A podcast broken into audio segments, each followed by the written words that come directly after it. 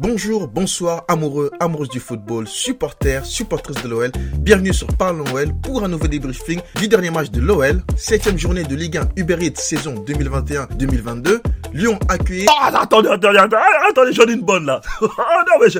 elle est facile, elle est gratuite, mais je vais vous la faire. Ah, attendez, alors, donc, Lyon accueilli 3. Combien de buts ils ont encaissé 3, oui, oui, oui, mais je, l'ai dit qu'elle était facile. Bah, attendez, mais j'en ai une autre. Oh, non, mais oh, je me lâche, je, je me lâche. Alors, euh, oui, bon, comment est-ce qu'on appelle les habitants de Troyes Hein les, les, les, les Troyens, hein, les Troyens? Et quel a été le résultat final? Euh, 3 Vous comprenez le délire ou pas? 3, 3, 1, 3, 1. Là, je vais compter 3, 3, 3 buts, victoire 3. euh, euh, bon, bon, oh. bon Chris, arrête de déconner, reprends-toi là. Allez hop.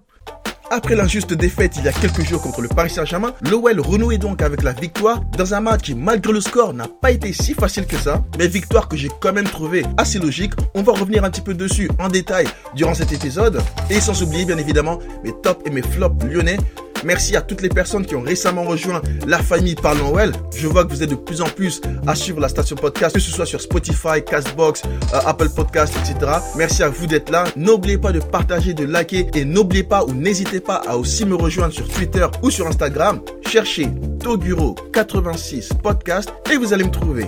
Allez, on va rentrer dans le vif du sujet et le match du jour juste après l'intro. Parlons football sur Parlons OL.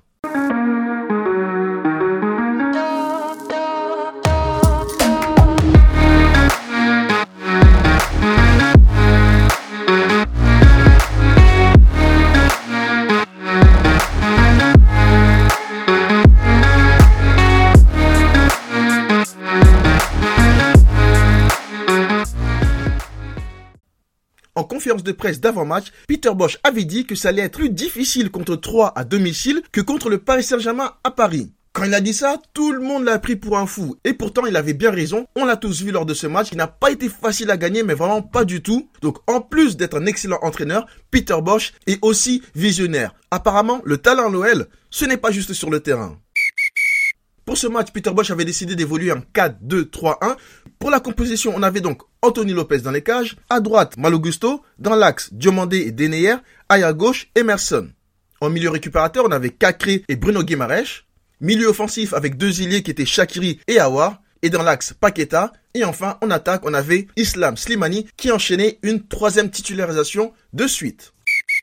Première mi-temps qui a été assez ouverte, il y a quand même eu beaucoup d'occasions de part et d'autre, même si l'OL s'est montré un petit peu plus à son avantage lors de cette première période, avec beaucoup d'occasions mais beaucoup de déchets à la finition. voir que j'ai trouvé qu'il a fait une très très bonne première mi-temps. Shakiri, beaucoup moins. Il n'a pas toujours fait les bons choix, mais à force d'essayer, ça a fini par payer en deuxième mi-temps. Mais en tout cas, la première mi-temps a été assez compliquée pour Shakiri. On a senti des joueurs lyonnais un petit peu fébriles derrière, notamment Gusto qui a eu beaucoup de mal lors de ses 45 premières minutes. D'ailleurs, il a été remplacé à la mi-temps et pas besoin d'être devin pour comprendre qu'il était sûrement très fatigué, hein. surtout après le match qu'il a fait contre, contre Paris Saint-Germain.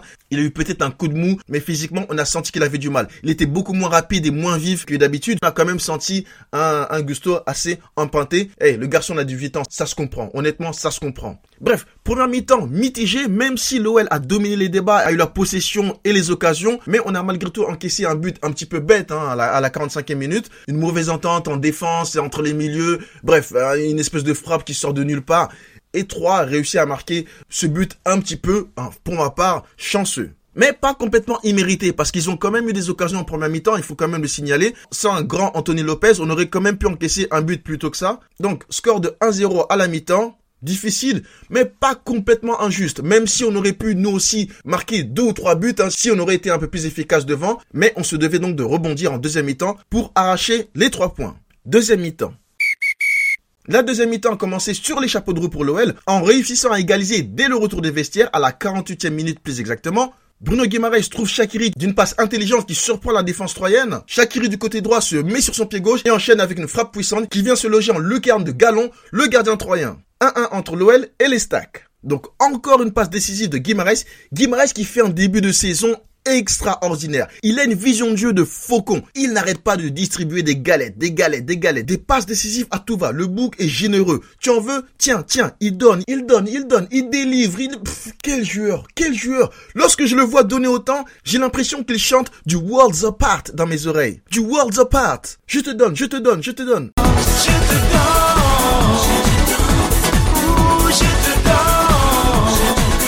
Ah. Eh, il y en a, vous connaissez pas, hein. Eh, eh, eh, Vous êtes trop jeunes pour ça, mes enfants. Vous êtes trop jeunes. Oh, c'était la belle époque. Oui, oui. À ceux qui connaissent, on est des anciens, nous. On est des anciens. Les Worlds Apart, c'était un boss band des années 90. À l'époque, les boss bands, c'était la mode. Hein, il y avait les To Be Free, Alliage, etc. Donc c'est un groupe de mecs qui la moitié du temps chantaient et dansaient torse nu avec un peu d'huile sur le corps. Euh, donc, oui, oui, oui, oui, oui, la moitié d'entre eux étaient sûrement homosexuels. Oui, oui, oui. Euh, mais c'est pas grave, hein. J'ai rien contre eux. Hein, non, moi, y a, y a pas de souci. Hein. En tout cas, moi, ça me dérangeait pas. Hein. J'écoutais de temps en temps. C'était sympa. Voilà. Donc euh, c'était le moment confession. Euh, parlons well. Hein. voilà. Euh, Allez, bon, on revient au football. 62e minute de jeu, Emerson va marquer le deuxième but lyonnais. Le troisième but lyonnais sera marqué par l'inévitable Lucas Paqueta hein, à la 88e minute sur une passe décisive de Moussa Dembélé.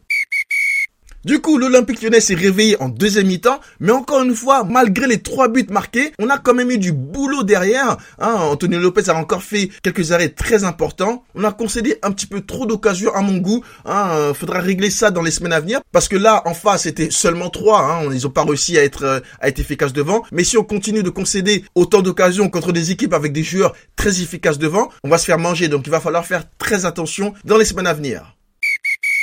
Donc, résultat final, Troyen. J'arrête. Victoire finale, 3-1. On a donc gagné 3-1 ce soir en jouant moins bien que lorsqu'on a perdu 2-1 contre Paris. C'est super étrange, mais c'est ce qui fait le charme de ce sport, pas comme les autres.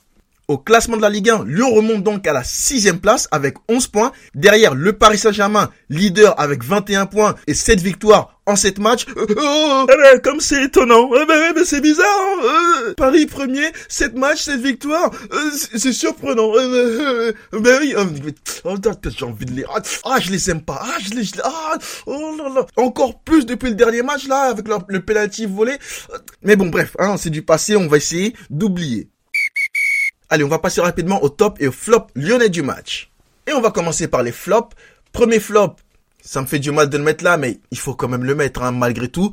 Gusto a eu un match très compliqué. Comme je l'ai dit tout à l'heure, c'est probablement la fatigue hein, qui a affecté sa performance. Après, est-ce qu'il était vraiment apte à jouer? On ne sait pas. Peut-être que Peter Bosch lui a demandé, est-ce que tu te sens prêt à jouer? Physiquement, ça va Il a peut-être dû répondre, ah oui coach, ça va, je, je, je me sens prêt à jouer. Ouais, je peux jouer. Donc quand on lui a dit ça, le coach il a dit vas-y, vas-y, joue alors. Mais un joueur de foot professionnel, si tu lui demandes s'il veut jouer, à la plupart du temps il va dire oui. Hein, il va pas te dire non, je suis fatigué. Hein, hein, à ce niveau-là, euh, à part des gros flemmards expérimentés ou des grandes stars qui font du chichi ou du cinéma ou qui veulent se préserver lorsqu'ils sont un petit peu trop vieux, euh, ils peuvent répondre non, je suis blessé, non, je me sens pas prêt, je vais pas jouer ce match. Mais un jeune joueur issu du centre de formation, tu lui demandes s'il va jouer, même s'il a 50%, il va dire oui, euh, j'ai envie de jouer, je peux jouer, je suis à 100%. Hein, ça se comprend. Ah, après, comme je viens de le dire, c'est peut-être pas impossible que Peter Bosch ait voulu, ou a voulu, ait voulu, ait voulu mettre. Est-ce que ça se dit ait voulu ou a voulu? A voulu mettre, on s'en fout, a voulu mettre euh, Dubois titulaire, il lui a demandé, et justement, Dubois lui a peut-être dit, ah non, je suis pas encore à 100%, je me sens pas débuter le match, et c'est peut-être aussi pour ça qu'il a décidé d'aligner Gusto en tant que titulaire, hein. on ne sait pas, on ne sait pas. Deuxième flop, Deneyer, Deneyer que j'ai senti un petit peu emprunté, un pas au niveau qu'il est d'habitude. Il n'a pas été catastrophique, hein. il a fait deux trois bonnes interceptions, euh, mais, quand même je l'ai senti un petit peu en dessous de son niveau. Donc voilà, c'est pour ça que j'ai mis Deneyer dans mes flops. Troisième flop, j'ai pas vraiment de troisième flop pour être tout à fait honnête avec vous. Après l'entrée du bois a pas été extraordinaire hein, pour être tout à fait honnête avec vous. Donc j'aurais pu mettre euh, du bois euh, comme flop, mais il revient de blessure aussi. Il faut pas non plus abuser. Hein. Non, au bout d'un moment laissons le gars tranquille. Hein. Faut pas hein. faut pas pousser non plus. Donc euh, non, exceptionnellement il n'y a pas de troisième flop cette fois-ci. On va en garder que deux, Gusto et Deneyer. Pour mes tops, honnêtement les mes tops j'en ai plusieurs. Hein. bon, j'ai mis Shakiri pas uniquement pour son but, mais sa deuxième mi-temps a été très bonne, il a beaucoup provoqué. Même en première mi-temps, il a donné un ballon à Awar qui aurait pu, qui aurait pu, dû marquer. Euh, non, Shakiri, il a eu une première mi-temps compliquée, mais s'est rattrapé en deuxième mi-temps. Il, a été beaucoup plus percutant, il a réussi beaucoup plus de choses, il a marqué un très beau but. Et le deuxième but d'Emerson, ça vient de lui, parce que c'est lui qui centre et le ballon est dégagé par un défenseur euh, troyen. Mais euh, voilà, il, il provoque aussi d'une manière ou d'une autre le deuxième but lyonnais. Donc Shakiri, je l'ai mis dans mes tops, mais on attend quand même un petit peu plus de Shakiri. Mais c'était un match assez encourageant, donc c'est pour ça que je l'ai mis dans mes tops. Donc Shakiri, deuxième top. Et on ne sera peut-être pas tous d'accord dessus, mais moi j'ai mis Slimani. Slimani, il a fait un très très bon match. Alors, il n'a pas marqué, il n'a pas fait de passe décisif, mais son jeu d'appui en une touche, les appels, les ouvertures, franchement, j'ai trouvé qu'il a fait un super match. Il a juste manqué cette grosse occasion ou ce but qui aurait pu, euh, voilà, être la cerise sur les gâteaux. Mais honnêtement, moi, j'ai vraiment trouvé qu'il avait fait un très très bon match. C'est pour ça qu'il fait partie de mes tops. Donc, Shakiri Slimani, et Guimarães. Guimarães qui est dans mes tops pour la troisième fois de suite. Hein. Encore un très très gros match. Et dans mes tops, j'aurais vraiment vraiment pu mettre Awar, surtout pour sa première mi-temps qui a été très très bonne. Et surtout aussi aussi Lopez. Lopez qui a fait des arrêts décisifs. Donc j'aurais pu mettre Shakiri, Slimani et Lopez. Lopez plutôt que Guimarães. Mais bon bref, dans tous les cas, tous ces joueurs-là ont été très bons ce soir. Voilà pour l'épisode du jour et ce débriefing d'OL 3. Merci à toutes et à toutes d'avoir écouté cet épisode. Les matchs s'enchaînent pour l'OL et c'est très difficile pour moi de toujours trouver le temps, même en pleine semaine, de faire les débriefings. Mais je fais vraiment l'effort pour vous, pour toutes les personnes qui m'écoutent. Merci à vous, c'est vous qui me donnez la force de continuer et de trouver le temps de, de vous faire ces petits débriefings, analyses un petit peu ou mes avis sur les matchs de l'OL. Avant le match contre Bandby en, Europa League, il y a un épisode qui arrive très prochainement sur Parlons OL. J'ai invité un supporter de Bandby à nous parler de son club. Vous allez en savoir un petit peu plus sur cet adversaire de l'OL. Donc vraiment, n'oubliez pas de suivre Parle Noël pour ne pas rater cet épisode qui va arriver très bientôt. Je vous souhaite une bonne fin de journée ou une bonne soirée, ça dépend à l'heure à laquelle vous écoutez ce podcast, et je vous dis à très bientôt pour un prochain match de l'OL. Ciao ciao les fans de football, ciao ciao les gones.